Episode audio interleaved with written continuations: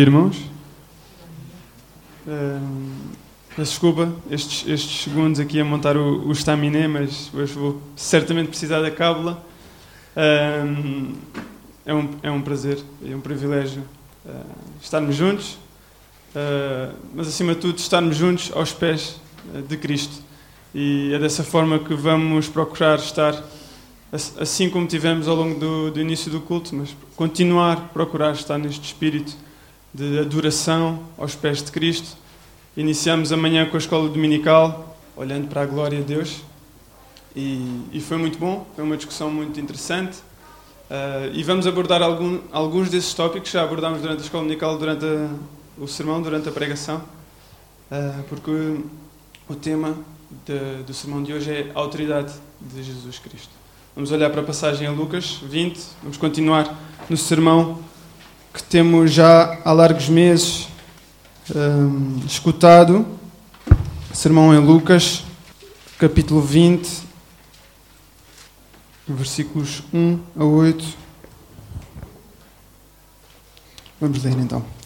Aconteceu que, num daqueles dias, estando Jesus a ensinar o povo no templo e a evangelizar, sobrevieram os principais sacerdotes e os escribas, juntamente com os anciãos, e o arguíram nestes termos Diz-nos: Com que autoridade faz estas coisas?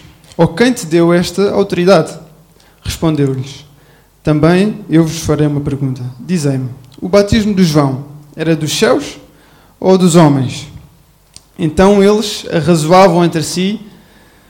Se dissermos do céu, ele dirá: Pois que não acreditaste nele. Aliás, porque não acreditaste nele. Mas se dissermos dos homens, o povo todo nos apedrejará, apedrejará porque está convicto de ser João um profeta. Por fim, responderam que não sabiam. Então Jesus lhes replicou: Pois nem eu vos digo com que autoridade faço estas coisas. Irmãos, não é um texto nada fácil. uh, sinceramente, estou algo nervoso porque um, a forma como termina esta passagem é claramente, podemos constatar que não é coisa boa. Não, não é coisa boa para nós, não era para os fariseus e não é para nós. É um confronto que ninguém quer ter com Jesus Cristo. O silêncio de Jesus Cristo não é bom sinal. Vamos orar. Querido Deus, muito obrigado. Muito obrigado pela tua palavra. É com alegria, com gratidão que recebemos os teus ensinamentos, que olhamos para os evangelhos que tu nos deixaste, Senhor, e, e queremos verdadeiramente entender a tua vontade para as nossas vidas, Senhor. É um privilégio poder ler, Senhor, poder perceber como tu andaste entre nós, como tu te fizeste homem, como tu cresceste, desenvolveste, Senhor de forma a ensinar a tua verdade. E como tu demonstraste, Senhor, através da tua manifestação da tua glória, que tu és a verdade, o caminho, a verdade e a vida. Senhor, ensina-nos, por favor, aquilo que tu queres para as nossas vidas, a forma como tu queres que nós possamos seguir, como tu queres que nós possamos viver enquanto teus discípulos. Ajuda-nos a não sermos como os fariseus que questionavam a tua autoridade, mas a reconhecer claramente nas nossas vidas a tua autoridade e dessa forma podermos honrar-te e glorificar-te, Senhor. Afasta dos nossos corações, das nossas mentes, as circunstâncias que nos possam estar a perturbar, que nos possam estar a retirar o foco e permite, Senhor, que o teu Santo Espírito possa já, já desde, desde o primeiro momento, desde o momento em que realmente começamos a escutar a tua palavra e os teus louvores, a trabalhar os nossos corações, a moldar-nos, a aperfeiçoar-nos, Senhor, consoante a tua maravilhosa vontade. Muito obrigado mesmo, muito obrigado pela tua palavra, Senhor, e abençoa o resto deste tempo. Para a honra e glória do teu nome, em nome de Jesus Cristo. Amém.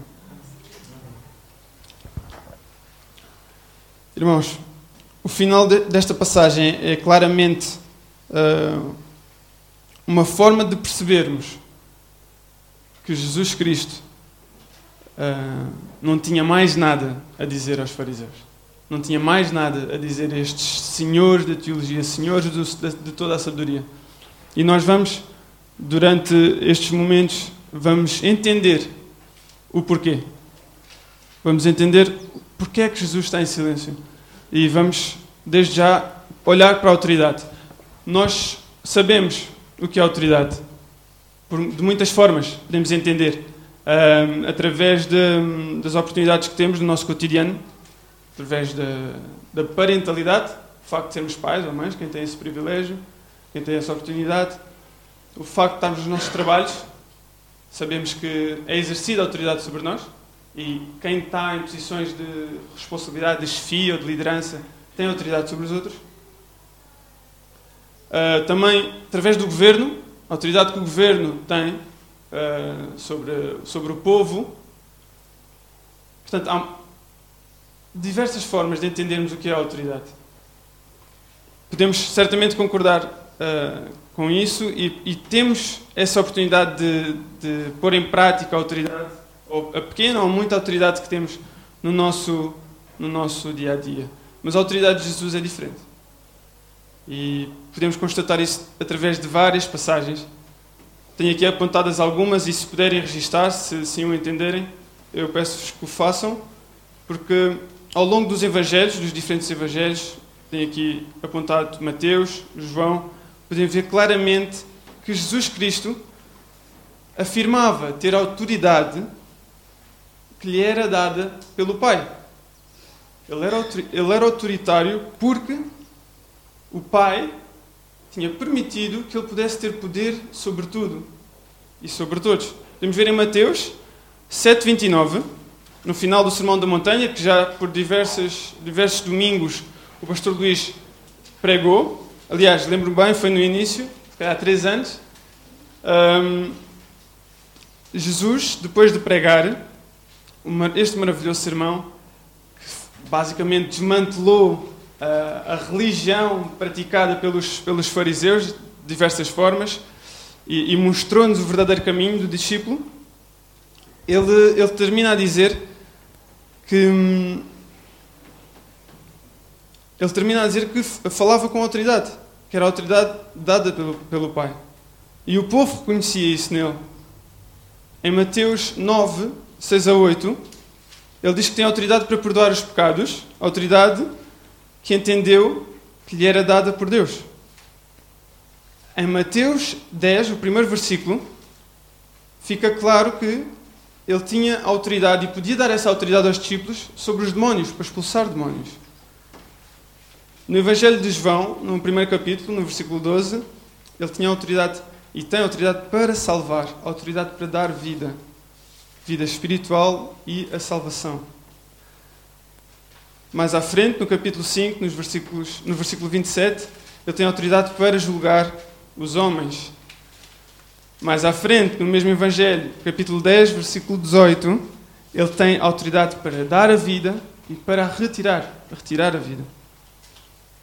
No, mais à frente ainda, no final do Evangelho, no capítulo 17, no versículo 2, ele diz que tem autoridade sobre todo o homem, sobre toda a vida.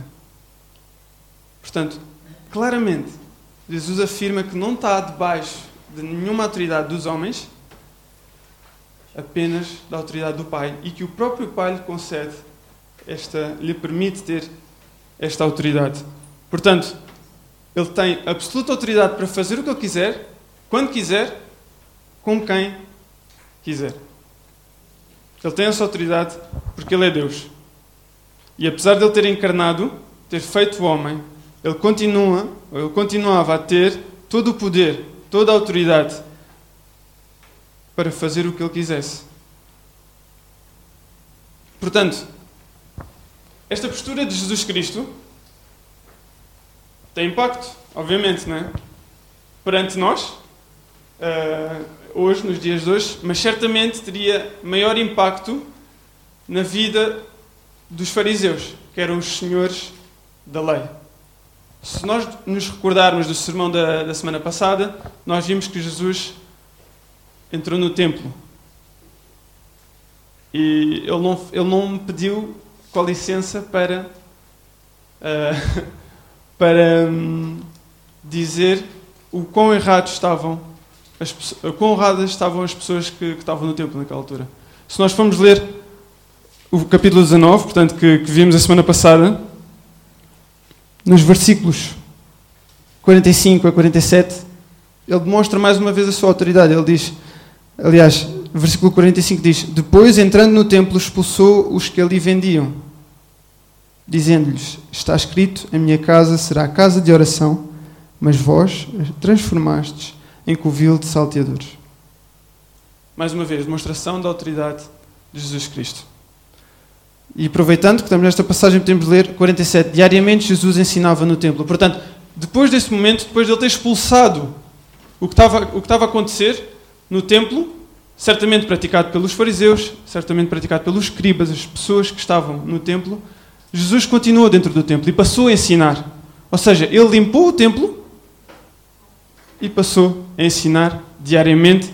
E se continuarmos a ler no Evangelho de Lucas, vamos perceber que estamos cada vez mais próximos da crucificação de Jesus Cristo. Portanto, estes eram os últimos ensinamentos de Jesus Cristo. E ele estava no templo. Portanto, ele tinha estabelecido a sua autoridade e tinha demonstrado a todos, de forma que não houvesse dúvidas, que eu sou o Senhor da verdade, eu tenho toda a autoridade e eu estou a pregar a verdade para vocês.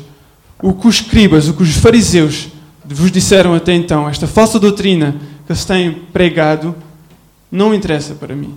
Porque o que eu digo tem toda a autoridade, porque eu sou Deus e estou a dizer a verdade. Portanto, vamos olhar para o contexto. Os fariseus habituados a andar nariz empinado, como conhecemos bem essa expressão, porque eram os senhores da lei, viviam vidas santas, tinham a responsabilidade de ter quase esta omnisciência sobre toda a sabedoria da Bíblia, sobre todas as passagens do Velho Testamento. Foram confrontados com uma pessoa, Jesus Cristo, que eles entendiam que uh, não, era, não era Deus, era simplesmente uma pessoa que achava que sabia a palavra, mas são confrontados com este contexto, com esta situação em que ele é que está a pregar no templo. Ele exerceu a sua autoridade sem pedir com licença a ninguém, sem pedir satisfações a ninguém e está a pregar no templo. Portanto, imaginem a indignação. Imaginem uh, a ira que está a crescer no coração destes fariseus. Eles tinham uma hierarquia uh, enorme para poderem processar a palavra de Deus. Eles tinham um, um caminho a seguir. Eles não podiam simplesmente um, chegar lá e, e, pregar, começar a pregar. Um, eles tinham que respeitar vários procedimentos. E hum, eles raramente pregavam sobre o que eles entendiam, mas eles pregavam, eles pregavam sobre o que outra pessoa, uma referência dentro do sinédrio, ensinava. E era sempre assim esse, esse caminho, ou seja, eles acabavam, acabavam sempre por citar outras pessoas do Sinédrio. Ou seja, eles acabavam por passar a autoridade de outras pessoas. Nunca acabavam por falar em nome próprio. Mas é aí que chegamos, é neste contexto de indignação, deles constatarem que Jesus Cristo tem uma autoridade acima de toda a gente e que não dá satisfação ao Sinédrio, não dá satisfação uh, aos fariseus, aos, aos escribas, não fala sobre ninguém, não fala sobre um sacerdote. Uh, altamente conhecido, que tem ensinamentos que toda a gente conhece. Não, ele fala em nome próprio, porque ele é Deus. Nós sabemos que ele é Deus, mas os fariseus assim não entendiam. Portanto, é neste contexto que olhamos para os versículos em que os fariseus fazem a pergunta a Jesus Cristo. E vamos ver essa pergunta no versículo 2. Uh, Com que autoridade faz estas coisas? Ou quem te deu esta autoridade? Claramente os fariseus queriam armar uma armadilha a Jesus Cristo. Eles queriam colocar em causa autoridade. Eles sabiam, apesar de eles saberem perfeitamente, nós acabamos de ver uma data de versículos, uma data de passagens em que Jesus Cristo afirma a autoridade uh, que ele tem, afirma que essa autoridade é dada por Deus, pelo seu Pai, e portanto, se eles verdadeiramente estivessem atentos, e eles estavam, eles conseguiam saber a resposta para esta pergunta. Mas eles, ao fazerem esta pergunta, eles tentam colocar Jesus Cristo numa armadilha. Mas Jesus Cristo é mais sábio do que eles. E de uma forma bastante. Hum, bastante académica, na altura que se fazia, ele responde com outra pergunta, que é também no versículo 3. Respondeu-lhes: Também eu vos farei uma pergunta, dizem-me: O batismo de João era dos céus ou dos homens? E aí é que a coisa complica para os fariseus. E, e aí é, é que nos podemos identificar bastante com os fariseus. Portanto, de uma forma bastante. Uh, bastante astuta, bastante inteligente, Jesus Cristo quase que os mete entre a espada e a parede e, e faz com que eles tenham de escolher. Uh, para percebermos bem o teor desta, desta pergunta, vamos recordar a vida de, de João Batista. João Batista foi um profeta escolhido por Deus que confirmou profecias mais antigas, porque já havia profecias que antes de, da chegada do Messias ia surgir um profeta que ia pregar sobre o arrependimento, e a vida de João Batista confirmou isso mesmo. Ele dedicou, ele dedicou a sua vida a, pregar o Evangelho, aliás, a pregar o arrependimento, e as pessoas acreditavam. O povo acreditou na pregação de João Batista. E as pessoas temiam, no sentido de um, respeitavam aquilo que ele dizia, entendiam que era de Deus. As pessoas começaram a arrepender-se, as pessoas começaram um, a lavar os seus pecados, a batizarem-se de forma simbólica para que pudessem verdadeiramente obter este arrependimento, para que os seus corações estivessem preparados para a chegada do, do Messias. Portanto, era claro para toda a gente que João Batista pregava a palavra de Deus, que João Batista era um profeta de Deus. Portanto, os fariseus responderem que João Batista, ou o batismo de João Batista, era dos céus, acabavam por dar razão a João Batista e dar razão à autoridade de Jesus Cristo, porque João Batista confirmou que Jesus Cristo era o Filho de Deus. Portanto, se eles confirmassem uma coisa, consequentemente tinham que confirmar a outra. Não há, não há como separar João Batista de Jesus Cristo. E, fariseu, e os fariseus sabiam disso. Portanto, eles não podiam dizer que o batismo de João era dos céus. Mas, ao mesmo tempo, eles não podiam responder que era dos homens. Porquê? Porque se o povo acreditava em João Batista, então o povo não ia uh, achar piada, não ia gostar desta atitude dos fariseus. Portanto, se nós temos confirmação, se nós sabemos que João Batista é um profeta de Deus, então, se os fariseus, se nós, agora falando na perspectiva dos fariseus, se nós dissermos que ele uh, não é um profeta de Deus, vamos ser apedrejados. E temos essa, esse diálogo, esse, esse pensamento nos versículos 5 e 6. Então eles arrazoavam entre si, se dissermos do céu, ele dirá, porque não acreditaste nele.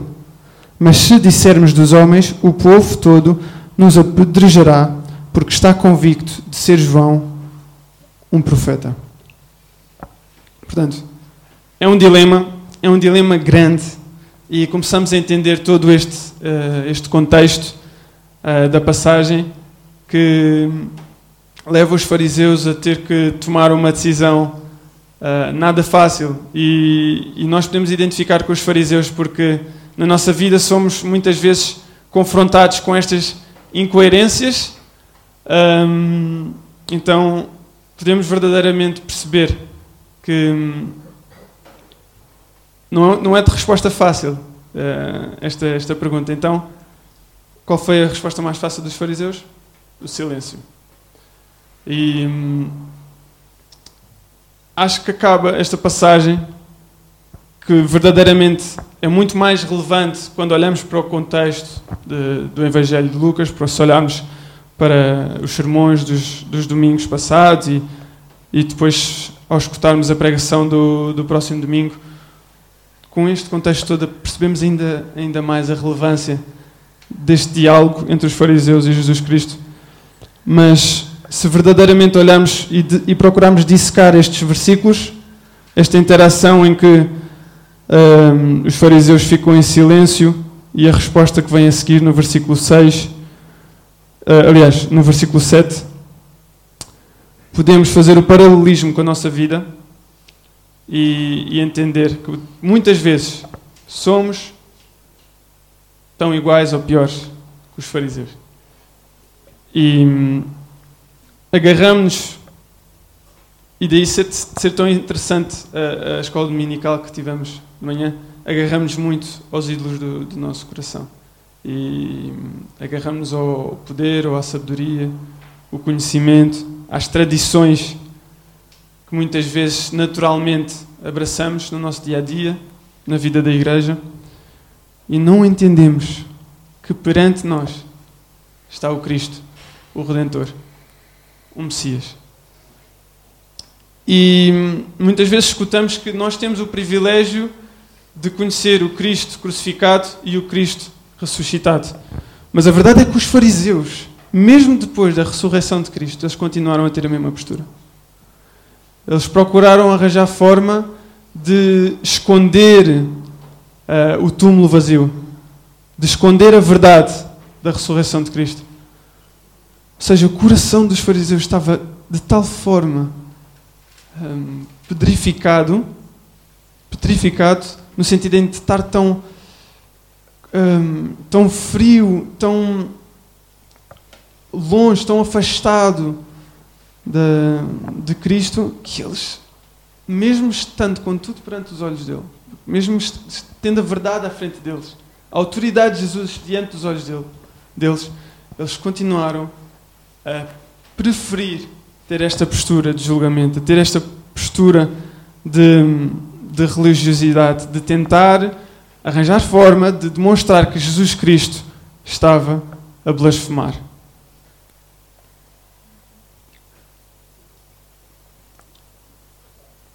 Vamos olhar para o versículo 6. Aliás, versículo 7. O último versículo desta, desta passagem, antes de. Aliás, versículo 7 e 8 são os últimos versículos desta passagem. Por fim responderam que não sabiam. Então Jesus lhes replicou: Pois nem eu vos digo com que autoridade faço estas coisas. Vou ler novamente. Então Jesus lhes replicou: pois nem eu vos digo com que autoridade faço estas coisas. É muito difícil escutar o silêncio de Jesus Cristo. Mas a verdade é que ele já tinha demonstrado com toda a sua vida quem ele era.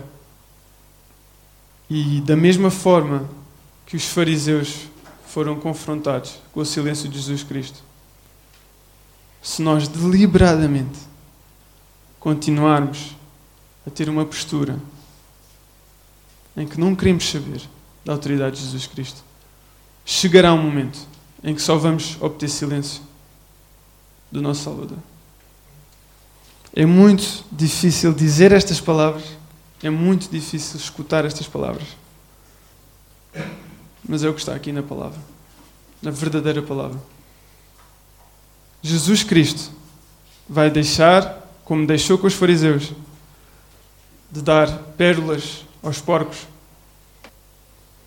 continuar continuamente, aliás, peço desculpa a redundância, de continuar isso de forma tão clara a dizer a mesma coisa, a dizer a sua verdade.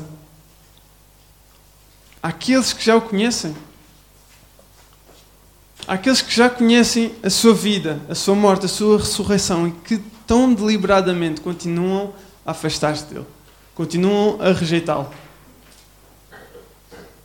Irmãos, nós tendencialmente somos muito. acabamos sempre por julgar os fariseus né, pela sua postura, mas. porque eles quiseram verdadeiramente crucificar Jesus Cristo. Que eles quiseram encontrar sempre mácula nele, de forma a encontrarem uma blasfémia e crucificá-lo. Mas nós fazemos isso de tantas formas de tantas formas. Basta pararmos um pouco no nosso, nos nossos, com o nosso cotidiano, no nosso ritmo. E se verdadeiramente atentarmos aos pormenores, nós fazemos isso tão ou mais que os fariseus. Portanto, não vamos desperdiçar as oportunidades que Jesus Cristo nos dá. É por isto que, com alegria, com gratidão, podemos estar aqui hoje a escutar a verdade de Deus para as nossas vidas.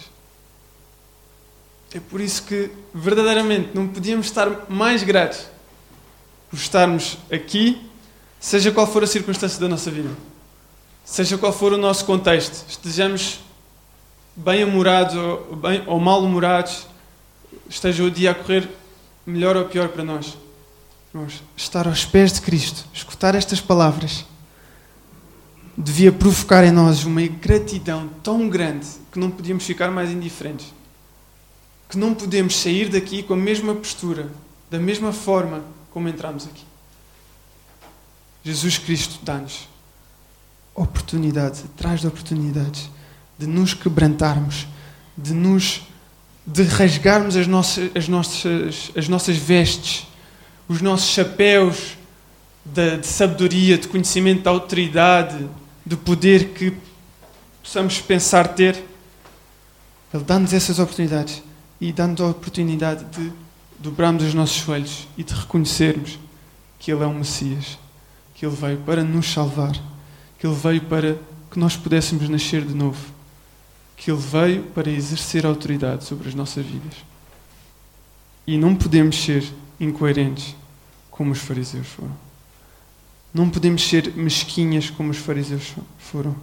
Não podemos deixar Cristo entrar nas nossas vidas em determinada área, de determinada forma e depois no restante fechar-lhe a porta do nosso coração.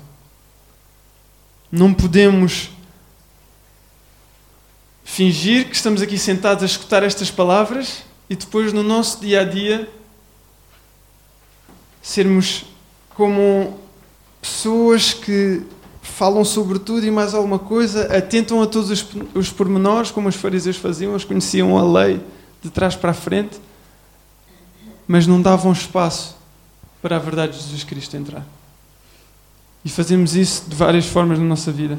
Ocupamos-nos com os nossos ídolos, como estamos a falar há pouco, sendo o trabalho, sendo a família, sendo os mais diversos, uh, diversas formas de ocuparmos o nosso, nosso dia, mas depois não atentamos à palavra, não tentamos ter momentos de intimidade com Cristo, não tiramos momentos para a oração, não tiramos momentos para sermos uma bênção para os outros. E tão deliberadamente fazemos isto, irmãos. A misericórdia de Deus é, é tremenda e a graça que Ele tem ao constantemente apresentar-nos Jesus Cristo tem que ser verdadeiramente algo que nós queremos abraçar dia após dia. E hum, nós devíamos mesmo guardar estas palavras de Jesus Cristo. Nós devíamos ter temor nestas palavras de Jesus Cristo. A nossa oração tem que ser uma oração em que, desde o primeiro momento, reconhecemos a nossa condição de pecadores, a nossa condição de que, naturalmente, nas nossas vidas, a nossa tendência é afastar-nos, a nossa tendência é colocarmos ídolos no nosso coração. Porque se nós não reconhecemos isso, se nós não reconhecermos verdadeiramente o quão afastados estamos, nunca vamos entender a glória de Deus, como ouvimos esta manhã.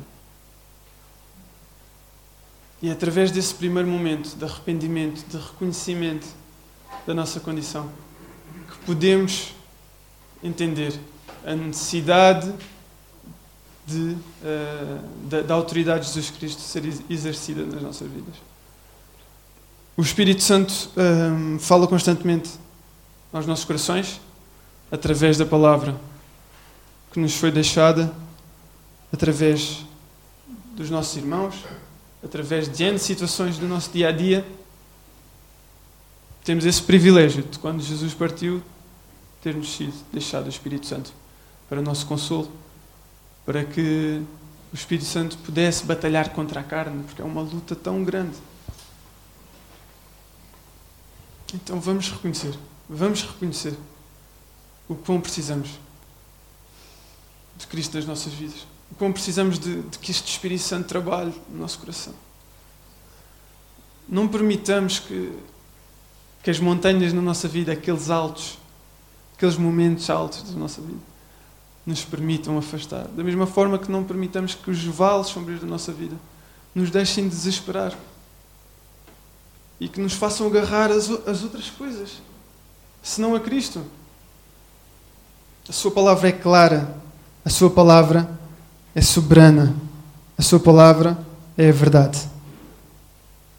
Os fariseus decidiram não acreditar, decidiram agarrar-se a tudo, agarrar-se à religião, agarrar-se aos costumes, às tradições, aos sentimentos de poder, aos sentimentos de, de estarem numa posição mais privilegiada de liderança, mas foi-lhes cobrado, foi-lhes cobrado este, este, este coração de pedra. E hoje é-nos dada a oportunidade de partirmos este coração de pedra, de permitirmos que o Espírito Santo parte este coração de pedra e de estarmos quebrantados, de joelhos dobrados aos pés de Cristo. E isso é simplesmente permitir que Ele seja autoritário nas nossas vidas. É permitir que Ele faça a sua vontade nas nossas vidas. Não é um chavão que, que, que Cristo ser autoritário na nossa, vida não é um chavão complicado, impossível de desmistificar. É simplesmente deixar Ele atuar nas nossas vidas, procurar conhecer a Sua vontade, procurar a forma como Ele viveu, tal e qual como os Evangelhos tão bem nos demonstram, procurar seguir os seus ensinamentos dia após dia. É dessa forma que Ele vai estar a trabalhar de nós, orando, Senhor. Tu sabes o melhor para mim. Não permitas que seja eu a guiar os meus passos, mas seja tu a guiar os meus passos. Dá-me um coração igual ao teu, como tantas vezes cantamos. Essa é a forma como Jesus Cristo pode ser autoritário nas nossas vidas. Portanto, é-nos dada essa oportunidade. Vamos com gratidão, vamos com alegria abraçar esta oportunidade. Pois chegará o dia, se nós continuarmos com esta postura, de não reconhecermos a autoridade de Jesus na nossa vida, chegará o dia em que Jesus Cristo vai ficar em silêncio.